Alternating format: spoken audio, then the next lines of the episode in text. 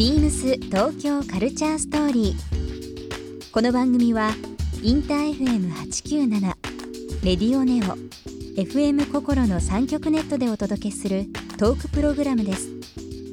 案内役はビームスコミュニケーションディレクターの土井博志。今週のゲストはハイロックと申します肩書きは自分で言うのも難しいんですがメディアクリエイターという肩書きで呼んでいます世界中のトピックスとものを紹介しているウェブサイトハイビジョンの管理人メディアクリエイターのハイロックさんにさまざまなお話を伺っていきます今日はハイロックさんにとって東京はどんな街かお話を伺います Beams. Beams. Beams Tokyo Culture Story. Beams Tokyo Culture Story. This program is brought to you by Beams. Beams ありとあらゆるものをミックスして自分たちらしく楽しむそれぞれの時代を生きる若者たちが形作る東京のカルチャーワクワクするものやことそのそばにはといつもビームスがいる。ハッピーな未来をつくりたい。東京のカルチャーは世界で一番面白い。ビームス東京カルチャーストーリー。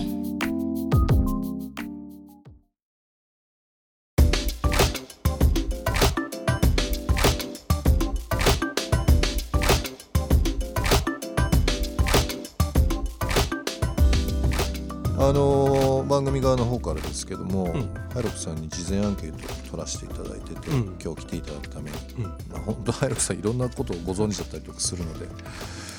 その中にですけどちょっとメモでいただいてますが、東京どんな街って質問された時に、うん。毒にも薬にもなる街とうん。お答えらし、うん。お答えていらっしゃいますけどもこれお毒っていうのはどんなとこですか？東京の毒。まあ良くも悪くも刺激が強い街じゃないですか、うん。だからやっぱりその処方を間違うとうん。ね参ってしまう人もいるし。ね。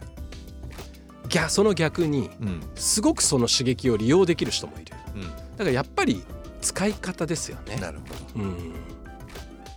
薬というのは同じ考えですか？えー、とど毒に対する、うん。まあ、対極の言葉として。持ってきたんだけど、うんうんうんうん。やっぱりその自分にとってプラスになる街でもあるんだけど時には参ってしまう街でもある。まあ、僕の中でもそれありますよやっぱり。なるほどね、うん。東京多分いろんなもともと住んでらっしゃったりだとかこううんお仕事で来てらっしゃいますけども、好きな街ってどこになります？僕はねやっぱり住んでいたのがずっと渋谷なので、はい、渋谷ですね。結構渋谷を好きな人ってこの番組させていただいて時間経ってる中で、同じような、まあ、質問させていただくこともあるんですけど、うん。どこの街好きですかっていうふうに渋谷ってあげる人多いですね。でで奥さんの中でその渋谷のその、まあ理由、ん。好きな理由っていうのはどの辺ですか？えーとね僕の好きなものが全部揃って まあ、例えば東急ハンズロフト、物がたくさん売ってるデパートがあるであと,、えー、と今はそそんなに買わなくなってしまったけどレコード屋さんもある、でこれもまあ今はあんまり行かなくなっちゃったけど、うん。クラブもある、うんうん。だからね僕の好きなねものがね全部詰まってる街っていう感じがするんですよね。じゃあその今もそうだし、まあ、昔っていう話もあったんでそ長い長い時間で見た時にもやっぱりずっと渋谷っていうのは。そうですね。うん。でやっぱり、えー東京に住むっていうからにはやっぱり東京のど真ん中にいたいなっていう僕田舎者なんでそういう憧れがやっぱりあるんですよ。うん。だから、えー、とちょっと東京の外れに住んでる人には失礼になってしまうかもしれないんだけど、やっぱりね東京に住むからにはど真ん中にいたいなっていう、んんもうあのせっかくだから、うん。うん。今外国人もすごいですけど、ん。スクランブル交差点の近くに住んでたいなっっていう気持ちがやっぱあるんですよね。うんうんうんうん。実際住んでらっしゃる時とか今こう足運ばれる時って5年前10年前の渋谷とやっぱり変わりました？うんどううですかね。でも僕の中では変わってないけど、うん。風景はやっぱりどんどん変化していきますよね、外国人の方がやっぱり多くなったりとそうですね。か、あと今渋谷の駅駅前。周辺なんかはすごく進化してるけど。僕たまたま海外出張行ってて戻ってきてタクシー乗ってたんですよね。ちょっと「えっ?」て声出しちゃったんですよあの渋谷の駅前がちょうど光の反対側ぐらいですね。まあ今再開発されてますけど。なんかものすごい時間で人間ってこんなに急に物って立てれるのっていうぐらいのスピードで。すごいよね。レゴブロックのように。景色がドンと変わってて、うん。あれびっくりしました。うん。声,、声出ましたもんタクシーの運転手さんと結構会話しちゃいました 何ですかあれって。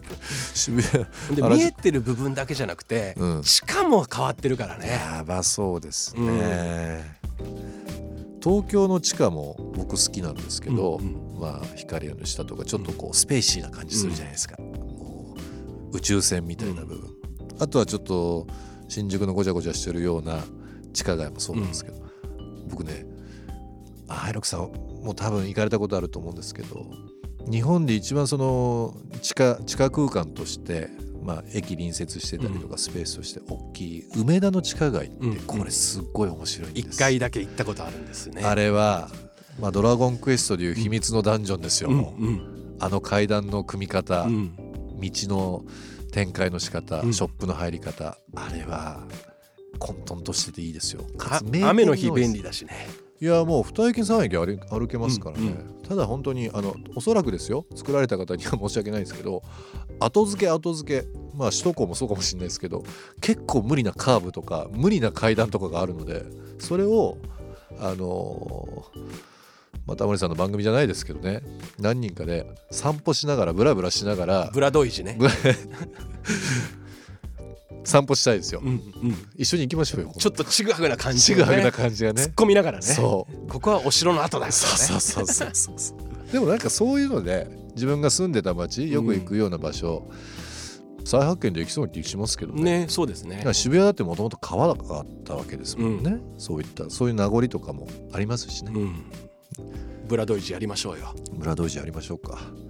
ハイビームスがどっか行っちゃいましたね。それもやりましょうよ ビームス東京カルチャーストーリー、えー今週のゲストはハイロックさんでした。1週間どうもありがとうございました。ありがとうございました。ハイロックさんあのハイビジョンについて、うん僕はすごいファンなんで、うん。もしよければその視聴者の方にお伝えいただいてもよろしいですか？そうですね。あの1週間いろんなお話をさせてもらったと思うんですがまあその源流となるう知識のまとめとしてハイビジョンというサイトをやっています。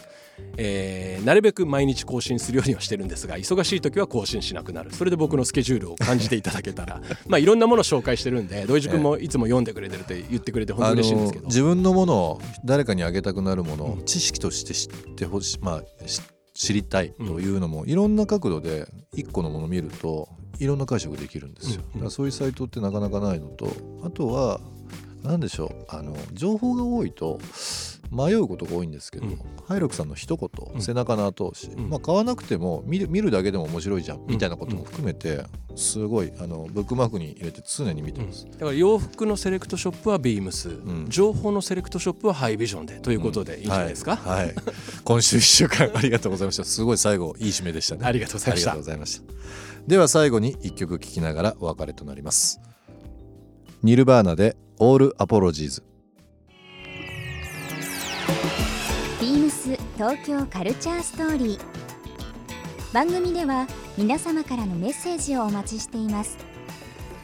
メールアドレスは beams897 アットマークインター FM.jp ツイッターはハッシュタグ beams897 ハッシュタグビームス東京カルチャーストーリーをつけてつぶやいてください。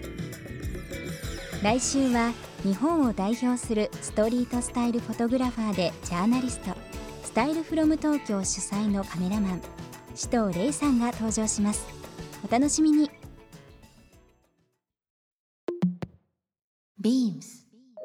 ビームス東京スカイツリータウン中条和美です。東京スカイツリータウン店は観光で来られるお客様が多いイメージはありますが意外と地元密着でご近所の方も多くご来店されます。私のビームスとの出会いは二十歳の時に立川のビームスに行った帰り電車でたまたまスタッフを見かけて店の外で見てもなんてかっこいいんだろうと思ったのが衝撃的な出会いでした。自分がお客様だった頃のように私も誰かに衝撃を与えられるようなスタッフになりたいです。ビームス東京カルチャーストーリー。Beams Tokyo Culture Story. This program was brought to you by Beams.